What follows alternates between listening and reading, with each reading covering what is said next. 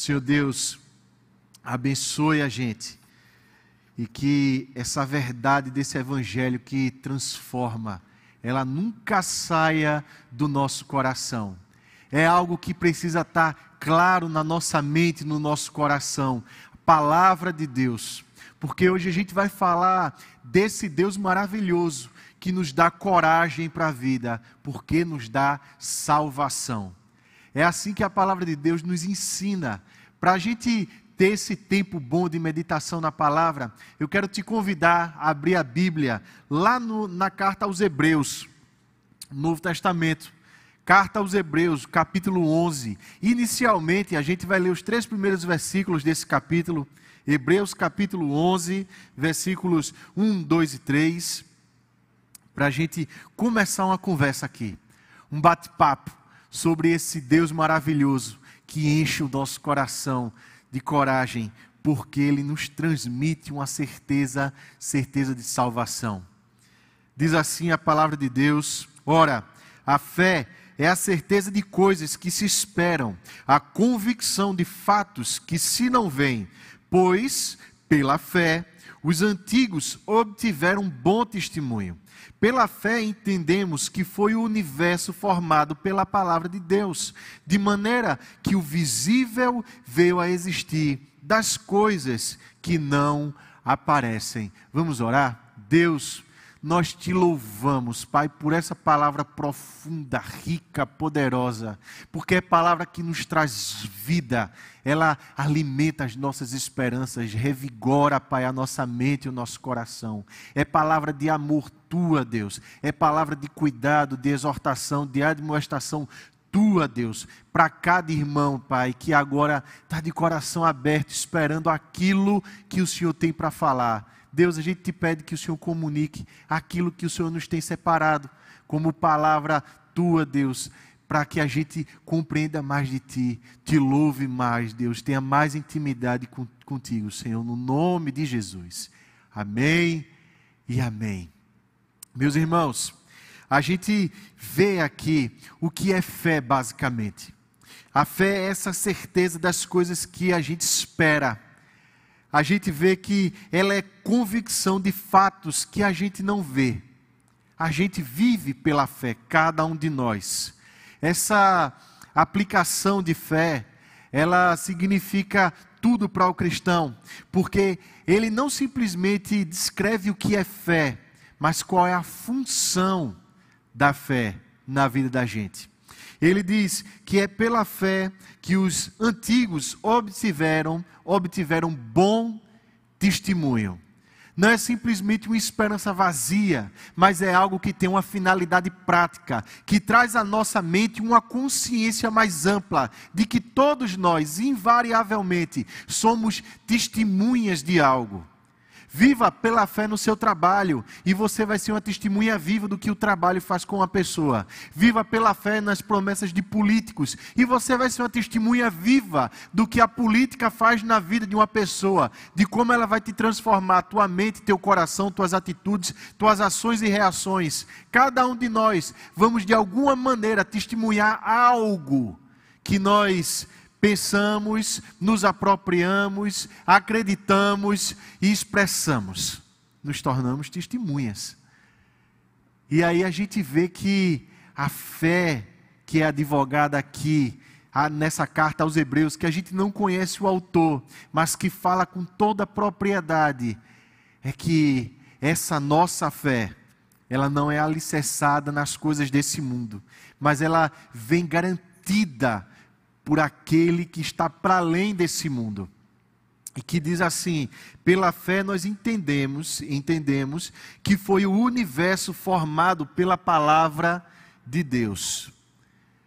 Deus ele deu a palavra dele e o universo foi formado.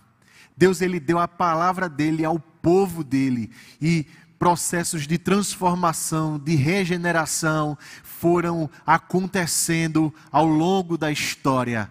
E as pessoas elas foram vendo isso, e isso foi ficando cravado nas páginas da Bíblia, como gente que deu testemunho. Não, não, daquilo que dá certo para a vida. Não é uma teologia simplesmente pragmática, não é uma receitinha ou uma formulazinha que faz com que as coisas se organizem e deem certo na vida. Antes de tudo, é a rendição àquele que é o Criador de todas as coisas e que entende o que é vida e que entende como é que se transforma para melhor qualquer coisa nesse mundo. É dessa fé que nós estamos falando, é dessa fé que nós estamos pensando. É essa fé que esses grandes exemplos de pessoas que pertenceram a Deus nos legaram, deixaram a cada um de nós.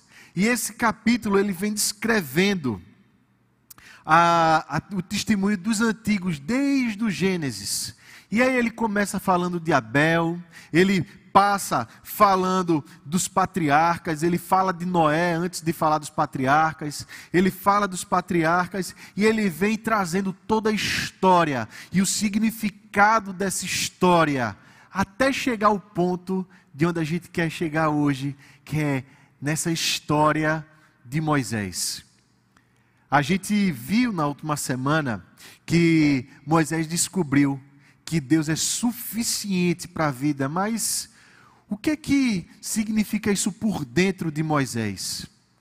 O que é que significa para nós internamente essa descoberta? O que é que implica isso? É isso que a gente vai pensar agora. É isso que eu quero te convidar a pensar agora, porque a gente vai concluir irremediavelmente que esse Deus, a gente tendo fé nele, ele nos enche de coragem, porque ele garante pela palavra dele, e nós temos que ter fé nessa palavra, salvação. E ele começa dizendo assim: Eu quero te convidar agora a essa meditação dos versículos 23 a 29 pela fé, Moisés, apenas nascido, foi ocultado por seus pais durante três meses, porque viram que a criança era formosa. Também não ficaram amedrontados pelos, pelo decreto do rei. O que, que estava acontecendo aqui com Moisés, ou com a família, o povo de Moisés? E o que, que estava acontecendo aqui para esse autor escrever isso? E o que é que acontece hoje no nosso coração? E nós vamos ver que existe um sentimento conjugado em comum nas três realidades. Isso porque a realidade humana não muda. Nós sentimos medo. No tempo de Moisés, havia um decreto de Faraó, quando ele ainda era um bebê, antes dele nascer, aliás, de que todo menino de dois anos para baixo tinha que morrer. O povo de Israel tinha se multiplicado no Egito o faraó estava com muito medo de um levante, de uma revolução, de uma tomada de poder, porque era um povo mais numeroso e mais robusto do que os egípcios, apesar de viver trabalhando demais. Esse povo metia medo em Faraó, mesmo sem causar ameaça nenhuma. E Faraó, ele decreta um infanticídio sem precedentes, algo de uma crueldade terrível, mas era o Faraó, era o grande mandatário do Egito, que agora metia medo naquelas pessoas. O que vai acontecer é que os pais de Moisés, eles tiveram fé em Deus. E eles entenderam que havia um propósito na vida daquela criança. Eles ocultam Moisés. Eles não sucumbem ao medo. E esse testemunho ele reverberou, porque os hebreus daquela época, que tudo indica que eram aqueles hebreus que moravam ali em Roma, eles estavam sofrendo perseguição. Perseguição por outros hebreus que não tinham se convertido ao cristianismo, e esses irmãos hebreus convertidos agora estavam sofrendo uma pressão, uma perseguição imensa, tanto da comunidade judaica, que ainda mantinha a sua incredulidade, como também do Império Romano, que oprimia qualquer um que não se submetesse ao imperador. Qual o resultado de tanta perseguição? Medo. Medo. Quantas vezes nós não sentimos medo de fazer aquilo que nós temos que fazer, de sermos quem nós somos, filhos de Deus, porque a gente tem medo, porque a gente foi engolido e de repente você começa a vacilar na sua fé, a sua fé começa a falhar, e aí você não sabe mais quem você é. O medo pode fazer a gente se perder com uma velocidade imensa. Então, esse autor da carta aos Hebreus, ele escreve o testemunho de gente que venceu o medo pela fé, que venceu grandes obstáculos pela fé e que experimentou, obteve graça, misericórdia, encorajamento de Deus porque permaneceram firmes na fé. Meu irmão, há um convite de Deus para você nessa tarde. De repente tem algum medo tomando conta do seu coração. E esse medo está fazendo você se afastar da sua fé. Esse medo está fazendo você pensar que existem outras opções que não a fé cristã para resolver a sua vida.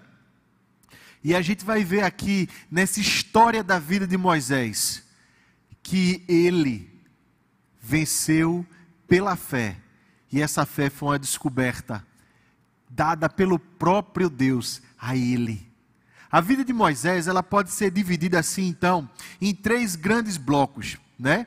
Da, do nascimento até os 40 anos, que é exatamente esse versículo 23. Dos 40 aos 80 anos, e nesse primeiro bloco, assim, da vida dele, até os 40 anos, ele foi criado no Egito. Dos 40 para frente, ele sai do Egito. E dos 80 até os 120, ele se torna essa figura de Jesus, esse Salvador, que vem tirar o povo de Israel do Egito. E aí o texto continua dizendo agora, já quando ele já tinha se tornado adulto. Versículo 24.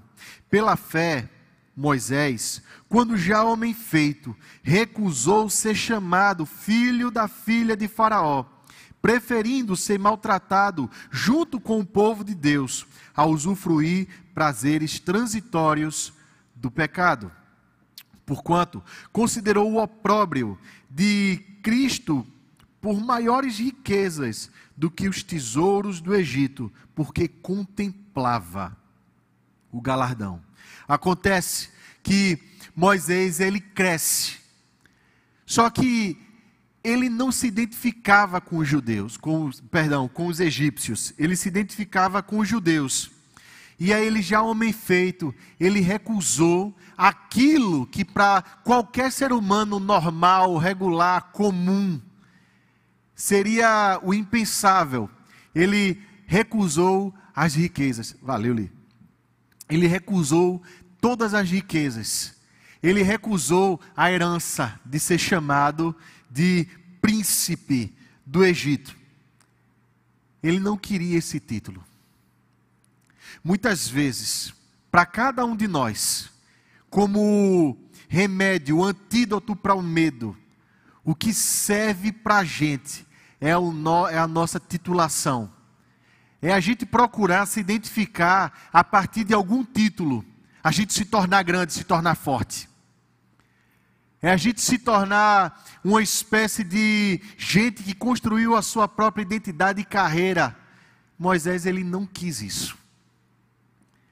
Ele não entendeu que isso era coisa boa para ele. Então ele preferiu ao invés de toda essa riqueza, essa pompa, ele prefere ser maltratado junto com o povo de Deus. Por quê? Porque ele entendia que, junto com toda essa formação de identidade autoconstruída, por trás de todo o discurso de autoestima, por trás de toda a riqueza, de toda a ostentação, o que existe é a transitoriedade do pecado e dos prazeres que o pecado traz. Ele recusou isso tudo e ele preferiu ser maltratado do que usufruir prazeres transitórios do pecado. Moisés ele começou a entender que a vida de verdade, ela não se processa a partir das coisas desse mundo, mas que antes a vida começou na eternidade, naquele que do nada disse: haja luz e houve luz. Ele começa a entender que todo o processamento de existência e de vida não se dá nas coisas desse mundo, mas se dá na que está para além. Esse é uma, essa é uma tônica muito comum aqui na carta dos Hebreus. Ele fala de duas realidades: da realidade das coisas desse mundo, que são efêmeras, transitórias, passageiras ainda que elas tragam qualquer faísca, qualquer migalhazinha de alegria, de felicidade, de contentamento, elas passam. E essa pessoa que construiu toda a sua identidade a partir de si próprio e das coisas desse mundo, por rica que seja, ela vai passar também, invariavelmente. Moisés, ele discerniu isso na vida dele e ele não quis isso para si. Meu irmão, minha irmã, é um grande perigo para cada um de nós. No momento em que o medo chega para a gente, a gente sucumbir a todas as promessas desse mundo de felicidade, de contentamento, de saída desse medo para as coisas do mundo. É como um carrasco que ele diz para você o tempo todo, ele te oprime pelo medo, te oprime pelo medo, mas ele te promete uma, te promete uma recompensa. É só você dizer o que eu quero ouvir, que a sua vida vai melhorar. É exatamente assim que o pecado age na vida da gente. E ele é tratado aqui em poucas palavras, mas profundas palavras, porque ele fala de usufruir, de gostar, de usar, de se apegar, de, de degustar, de ingerir, essa coisa toda, que começa às vezes com uma coisa muito boa e inocente, mas pecado é tudo aquilo e toda aquela proposta de identidade que não é aquilo que Deus espera para a gente. É a gente começar a se identificar a partir dessas coisas do mundo. Moisés ele foi tentado nessa história daí ser filho da filha de Faraó. Quem sabe entrar aí para a linha de sucessão. Abandonar aquela sombra de um povo escravo, sem cultura, sem recursos, sem terra própria, para abraçar-se com toda a suntuosidade e riqueza nababesca do Egito. Aquela coisa que os próprios faraós carregavam para o túmulo, quilos e mais quilos de ouro e de gente que eles sacrificavam gente para ir, para ir com eles para o outro mundo. É assim que eles criam. Moisés disse que não queria isso. Talvez a gente não receba isso como proposta, mas existem outras propostas, tão efêmeras quanto, porque hoje do Egito antigo só se acham as múmias, a riqueza de uma coisa que já foi, mas tudo já foi, tudo já passou. E ele, por isso que ele fala prazeres transitórios do pecado. Passa. Passa. E deixa eu dizer uma coisa para você, que eu ouvi essa semana, isso me chamou muita atenção. No momento em que a gente se apega a qualquer coisa desse mundo, quando essa coisa passar, vai te deixar viúva, vai te deixar viúvo, e você vai, não vai ter mais sentido para a vida, mas que vai passar, vai.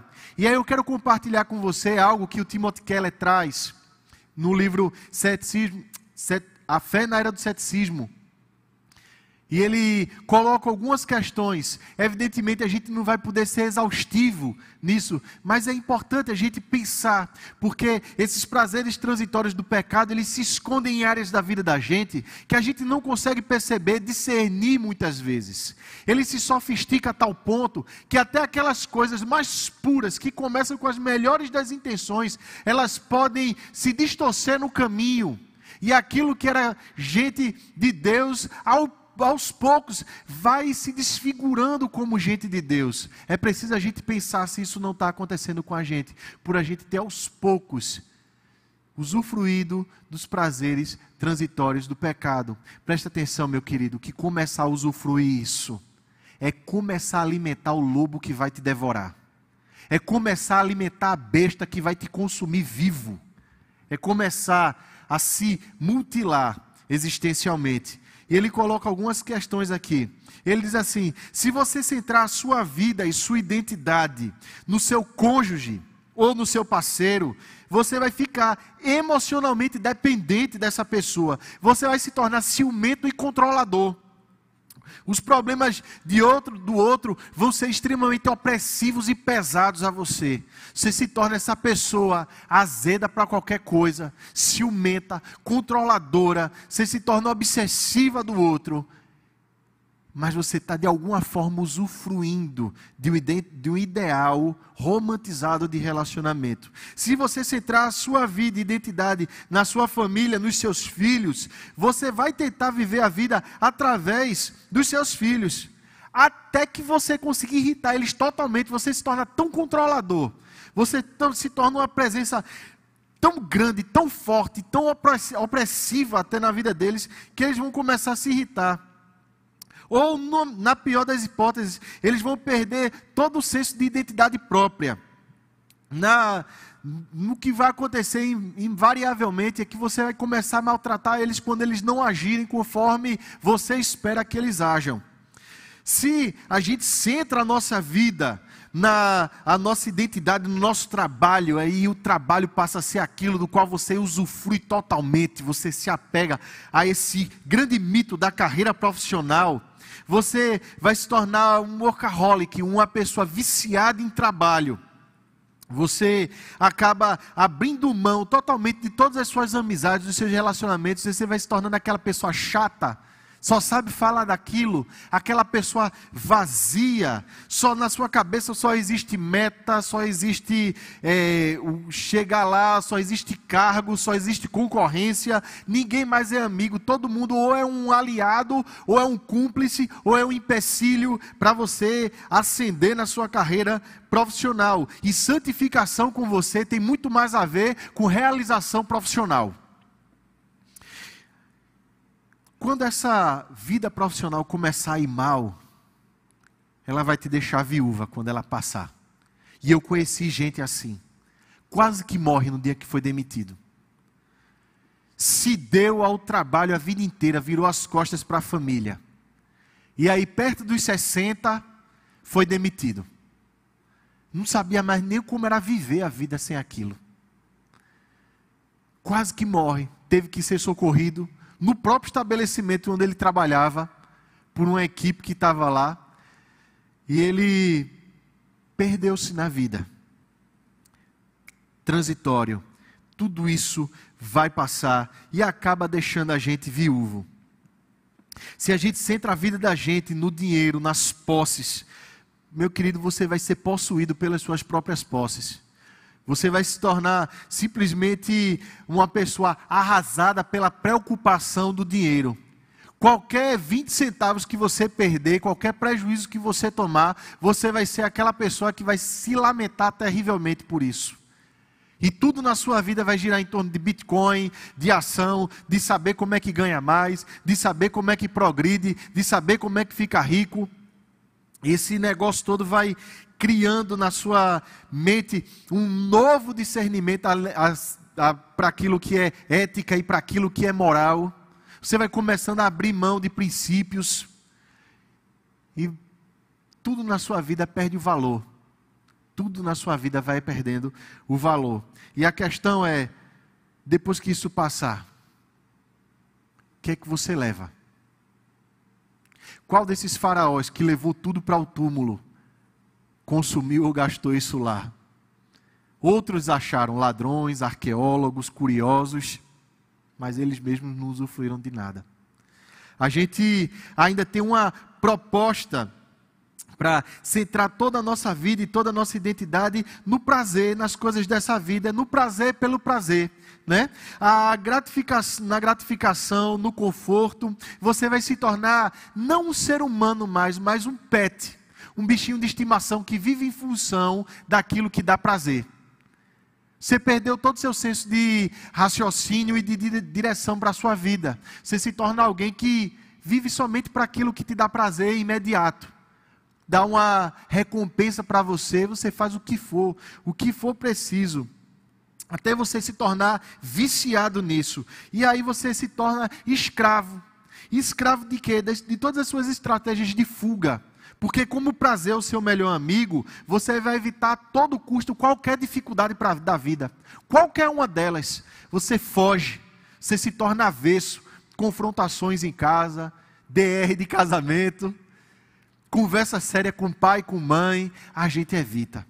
Correr para o mundo do videogame para um adolescente, correr para alguma série, correr para qualquer entretenimento, sair de casa, fugir, passa a ser o mote da vida. Sextou passa a ser o dia sagrado. Ai, sexta-feira, graças a Deus. É o dia sagrado. E segunda-feira é o dia do lamento. Por quê? Porque a gente se apegou aos prazeres dessa vida só que eles passam. E a cada segunda-feira, uma nova viúva, um novo viúvo aparece mais uma vez, até que a gente vai, aos poucos, sucumbindo a isso.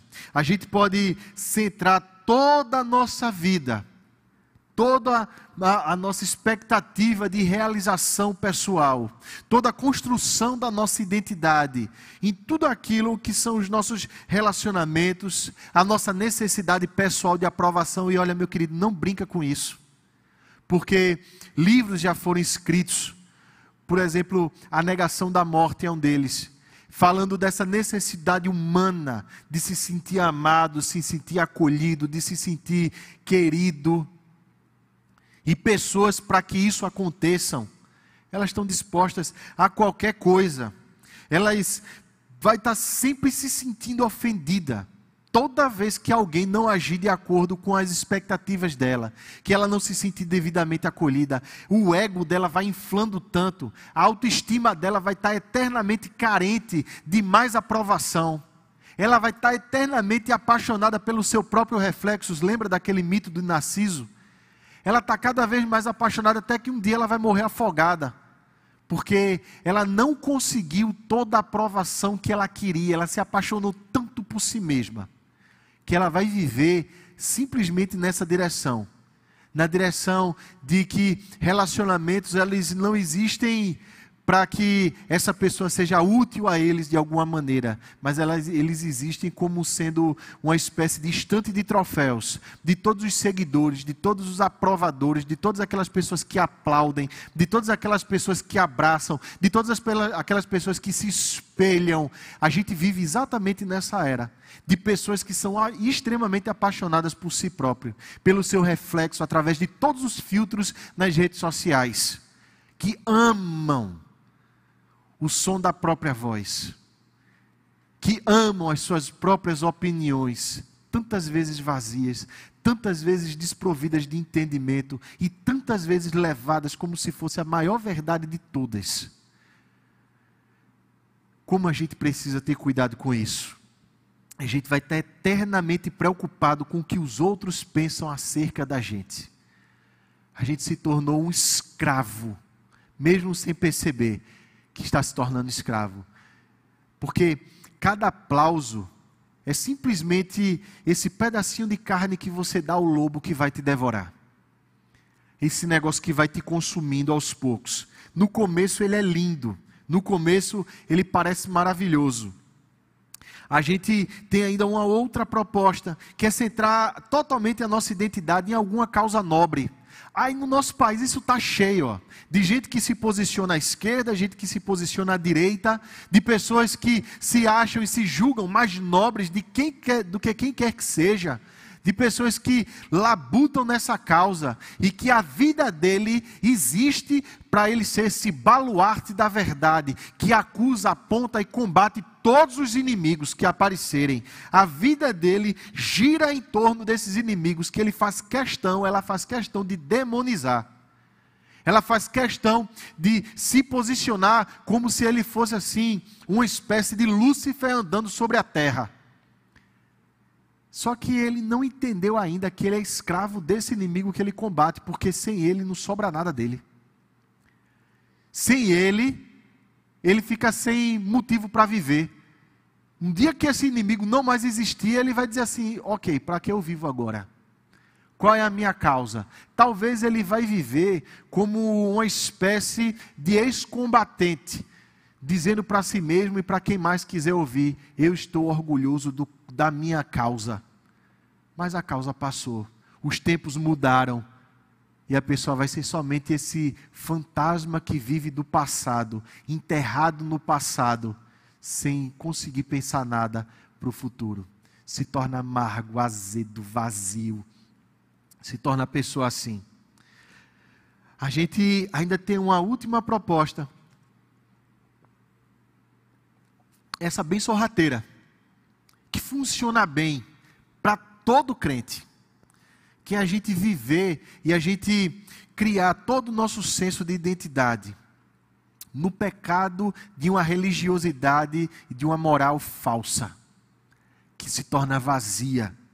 A, a gente vive assim, se caso eu satisfizer todos os padrões morais, todos os, é, os requisitos religiosos, toda a ritualística, se eu respeitar todos os ditames, aí eu vou começar a me tornar orgulhoso de quem eu sou. Eu vou me sentir na função de um juiz dos outros. Eu vou ser aquela pessoa que aponta para todo mundo e aponta para si mesmo como sendo aquele santo, aquela santa, aquela pessoa maravilhosa, acima de qualquer suspeita.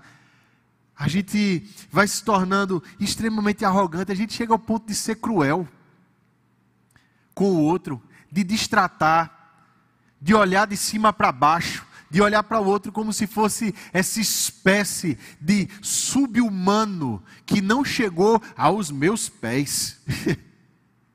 que piada isso é, não é? Como se Deus ele estivesse realmente esperando que alguém conseguisse cumprir a lei, além do filho dele, meu querido. A gente não consegue não cumprir a lei, satisfazer por si mesmo a vontade de Deus. É uma das grandes ilusões que a gente inventa para a gente viver. Se a gente, então, não conseguir chegar lá em algum momento, você vai ser atropelado pela própria culpa.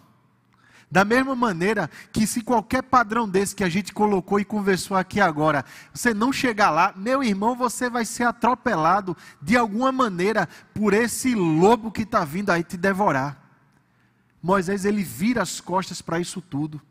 Essa carta estava sendo escrita para que pessoas não caíssem, ness, não caíssem nessas tentações de uma religiosidade vazia, de uma vida centrada em si mesmo, mas pela descoberta do mundo que está para além, mas que incide sobre esse nosso mundo, que influencia, que transforma esse nosso mundo a partir do nosso coração.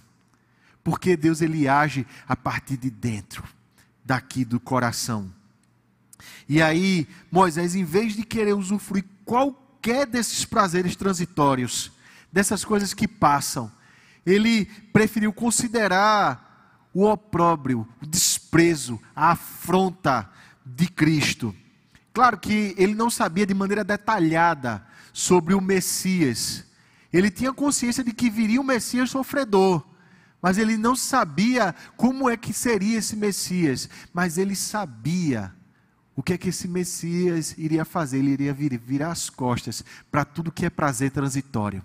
Uma das coisas interessantes em toda a carta aos Hebreus é que ela mostra que a humanidade de Cristo era verdadeira. Ele não era uma historinha para boi dormir, nem um espírito que andava. Ele foi tentado como todos os seres humanos. Mas ele era o Cristo. É exatamente por isso. Ele fala do Cristo. Ele fala de alguém que considerou esse Cristo e esse desprezo do Cristo por maior riqueza. Mas por que isso é que é a questão?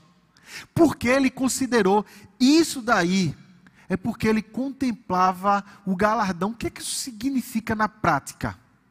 Porque ele considerava as coisas eternas, não mais as efemeridades da vida, não mais aquilo que passava, não mais aquilo que é transitório, não mais aquilo que uma hora você tem e depois você não tem. Esse galardão do que ele fala, que consiste exatamente nas promessas desse Cristo maravilhoso, que venceu as barreiras da própria morte e venceu todo o pecado. Essa promessa não passa, porque essa promessa saiu da mesma boca que um dia disse: haja e ouve.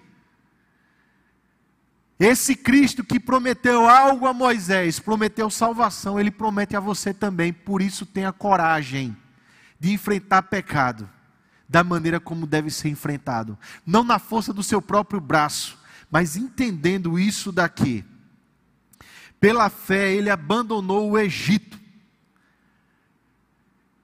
Moisés, pela fé, nessas promessas desse Cristo. Ele abandona o Egito, que é o símbolo, o sinal, que significa toda a escravidão do pecado.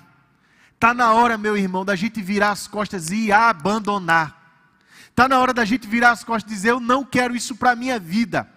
Está na hora da gente dizer assim: Eu não julgo mais isso interessante para mim.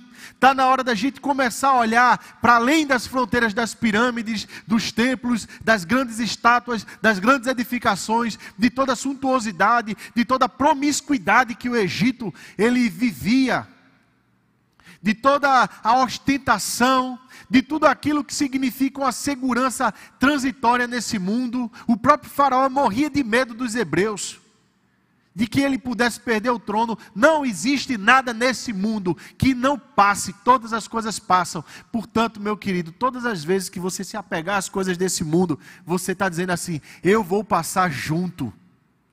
E quando passar, vai te destruir por dentro, vai deixar você vazio, oco, um viúvo, uma viúva, desalentado, sem esperança. Pela fé, Moisés abandonou o Egito, é hora da gente abandonar também. Não ficando amedrontado com a cólera do rei. Todas as vezes que você, meu querido, minha querida, virar as costas para o pecado, não espere que Satanás, que é o príncipe desse século, ele vai ficar feliz, não. Não espere que as pessoas vão te compreender, te aplaudir, elas vão dizer assim: que maravilha que você fez isso, vão te chamar de louco.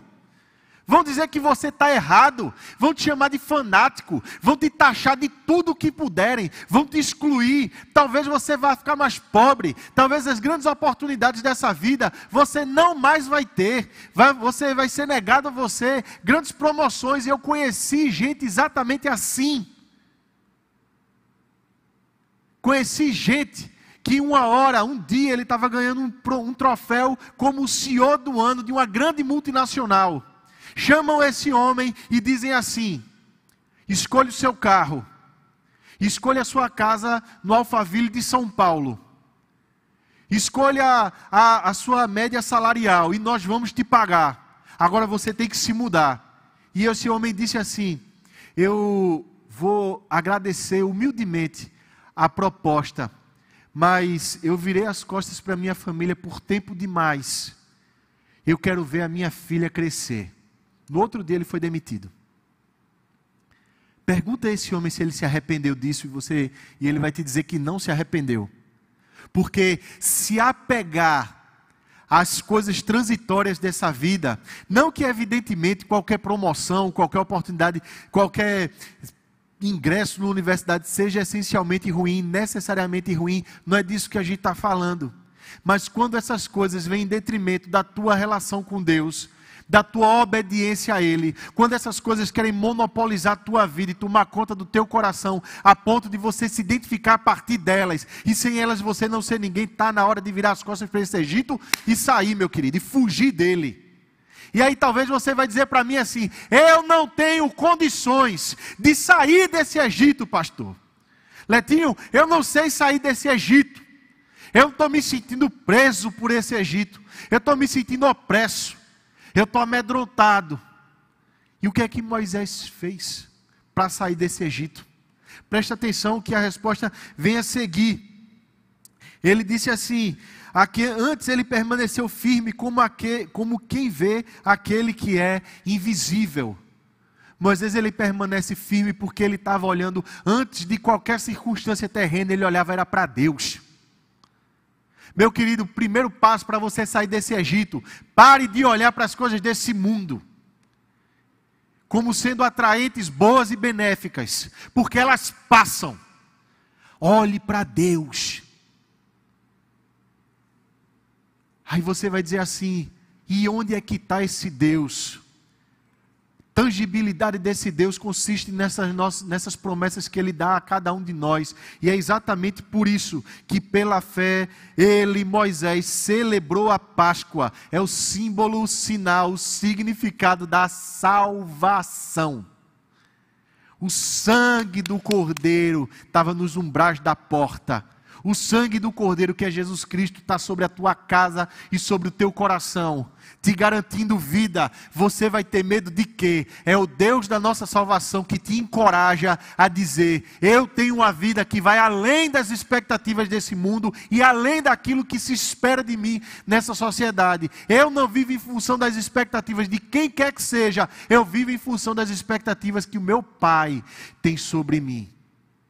E mesmo eu não tendo condições nenhuma de chegar lá, Ele me carregou ele me garantiu. E é por essa fé que nós vivemos. Não nas nossas capacidades, mas nas capacidades daquele que venceu a própria morte. Porque, de um outro lado, o texto também diz: para que o exterminador não tocasse nos primogênitos dos israelitas. Meu querido, se por um lado a gente sabe que o nosso Cristo nos garante a vida, do outro lado, o que existe é a morte. Porque é da natureza do nosso Deus ser o nosso Pai que nos salva. Isso me faz lembrar uma, algo que aconteceu em 1992, durante as Olimpíadas de Barcelona. Um fato que ficou marcado na história das Olimpíadas. Nesse dia, quem chamou mais atenção não foi, de jeito nenhum, o pódio mas esse fato que eu vou passar a te dizer agora. Era a corrida dos 400 metros rasos. E havia ali um corredor britânico que tava se, tinha se recuperado de uma lesão séria e que estava ali no auge da sua forma física. Ele já vinha de competições onde ele foi vencedor. E naquele dia, ele queria assim deixar para trás, de fato, todo o fantasma daquelas lesões. E começou a corrida. Os 400 metros rasos foram, foi dada a largada, ele saiu correndo e ele ia assim, em, bem adiantado. Aos 100 metros de terminar a corrida, um tendão dele se rompeu. Ele disse que escutou um estalo. Ele pensou que tinha levado um tiro, porque ele sentiu uma dor e ele teve vontade de abaixar-se na hora. E ele se abaixou, botou a mão na perna e aí ele entendeu que um tendão tinha se rompido ele não conseguia mais correr. Mas ele levantou e saiu pulando, mancando. De repente, ele sentiu uma mão por baixo do braço dele. Ele sentiu alguém apoiando ele. Quando ele olhou para o lado, era o pai dele. Saiu da arquibancada, empurrou todos os seguranças e disse: Eu sou o pai dele. O nome desse pai era Jim. O nome do corredor era Derek. Eu não sei nem se pronunciei Derek direito. Derek, tá bom. Mas o pai daquele corredor levantou o filho. E o pai dele disse a ele: o pai é era o maior incentivador dele. O pai dele disse a ele: Nós começamos isso juntos e vamos terminar isso juntos.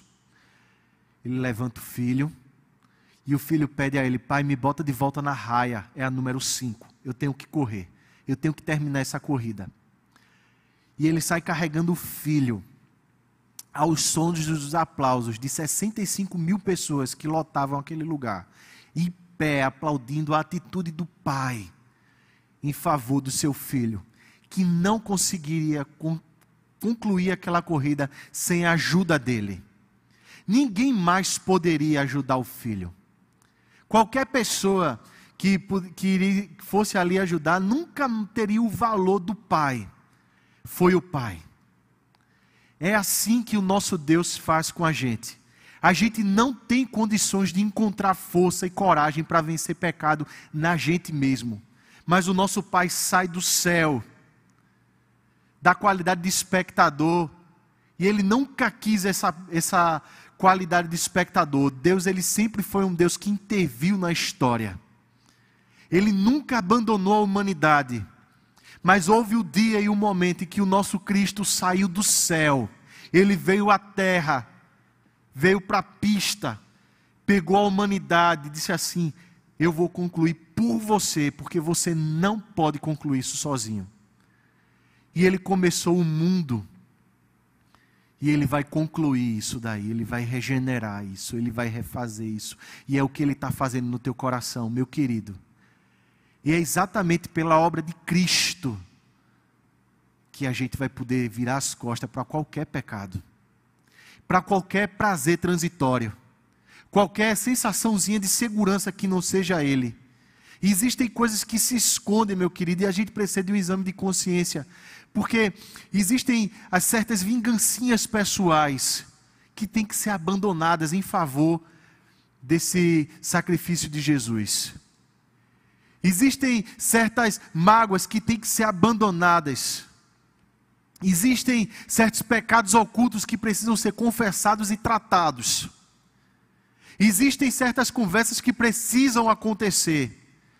E aí você vai dizer assim: Mas eu estou tão machucado, eu estou tão machucada, eu não aguento mais. Jesus Cristo está carregando você e te enchendo de coragem para dizer assim: Está na hora de me deixar tratar essas feridas. Está na hora de me deixar colocar minha força em você, porque você sozinho não consegue. E parece que o nosso Deus ele permite essas coisas todas essas provações na vida da gente para a gente ver e perceber que toda a nossa força é extremamente limitada e fraca e que somente pelos méritos dele é que a gente consegue vencer qualquer coisa nessa vida, qualquer coisa nesse mundo, é somente por ele, meu querido. Então está na hora da gente se entregar. Porque vai ter momento na vida que a gente vai olhar para os quatro cantos e vai dizer assim: não tem o que fazer. E aqui a gente está chegando no tempo final desse, dessa conversa da gente tão breve, tão boa na palavra, porque pela fé atravessaram o Mar Vermelho como por terra seca, tentando os egípcios foram tragados de todo. Aí a gente vai caminhando com esse Cristo. Só que aí vai chegar numa hora que você vai dizer assim: eu não tenho mais o que fazer vai chegar na beira do mar vermelho lá, no mar de juncos. Moisés ele vai dizer: "E agora?" Deus do céu vai olhar para Moisés e vai dizer assim: Moisés, diga ao povo que marche. Deus vai olhar para você, meu irmão, e vai dizer assim: meu querido, a corrida não acabou, não. Meu querido, esse negócio não chegou ao fim, não. Não existem limites para o poder do nosso Deus. Não existem limites para a ação desse Deus. Esse Deus que cria o mundo, domina o mundo. Esse Deus que criou a humanidade, ele tem a humanidade na mão dele. Meu querido, você vai ter medo de quê então? Por que você vai sucumbir a qualquer prazer transitório? Por que você vai se desviar? Por que você vai se deixar enfraquecer na fé? Por que você vai começar a duvidar? Por que você vai começar a mancar agora? Por que você vai começar a esfriar o seu coração? Por que você vai começar a deixar sua Bíblia de lado? Por quê? Por quê? Se você tem do seu lado um Deus que não desiste de você e que nem que seja para abrir o mar e te fazer atravessar por ele, ele vai fazer isso por você, meu querido irmão como é finalmente que eu me aproprio dessa fé. Olha, o versículo 3 desse capítulo que a gente leu, ele traz consigo a resposta. E esse capítulo, todos os desdobramentos dessa resposta a gente consegue ficar firme na fé, se apegando à palavra de Deus, porque é a palavra de Deus que traz todas as promessas dele, toda a obra dele. É um Deus que promete tudo e faz tudo o que prometeu.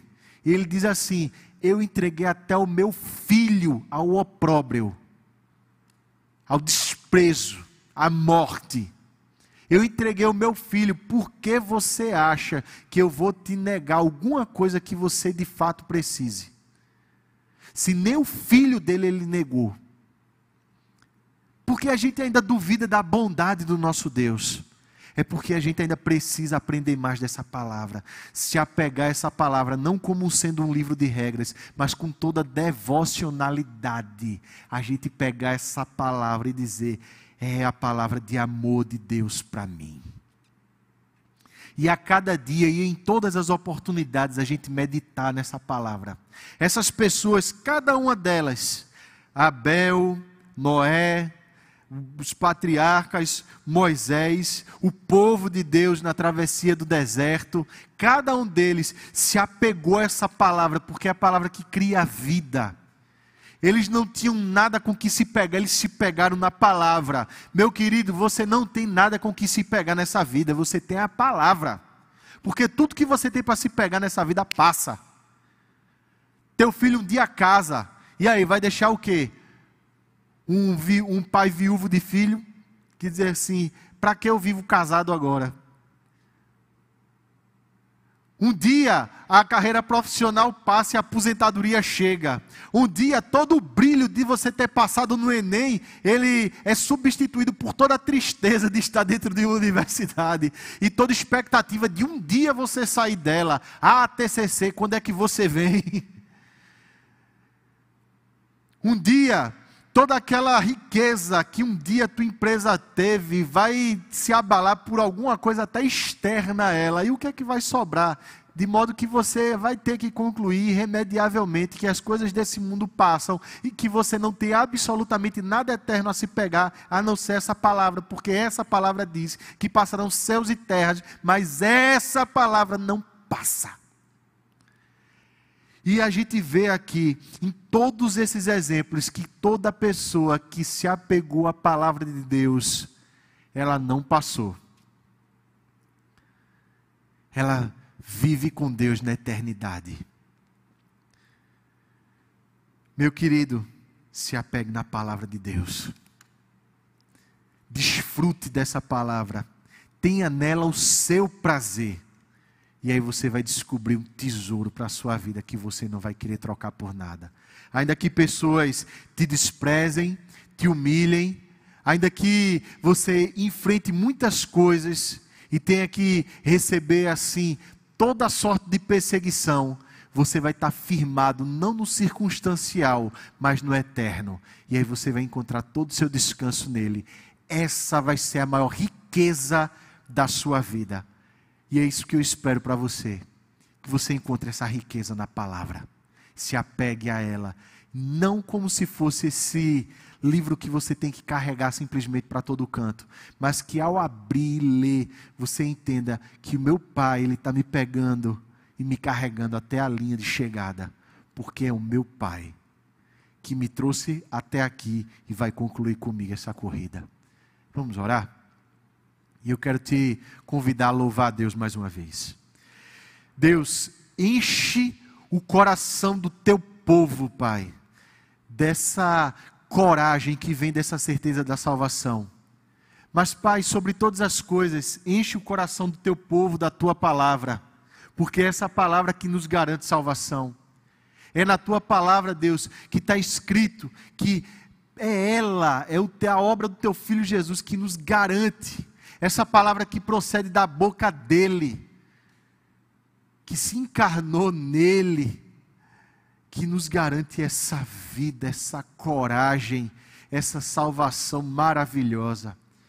Então enche o coração, peito, a mente do teu povo de toda essa coragem, de toda alegria, de toda disposição para enfrentar todos os dias da vida, Pai. Não pela via do pecado, não pela via de alguém que se apega a Deus, a essas coisas transitórias, toda essa prostituição desse mundo, todo o nojo desse mundo, mas que se apega a Ti, Senhor, como fonte de toda a salvação entendendo que o teu poder jamais passa e que o Senhor é extremamente poderoso e todo-poderoso para nos transformar por dentro, para a gente entender o que é a vida e viver a vida como o Senhor quer que a gente viva, como filhos amados teus, no nome de Jesus. Amém e amém. Vamos louvar a Deus, meus irmãos.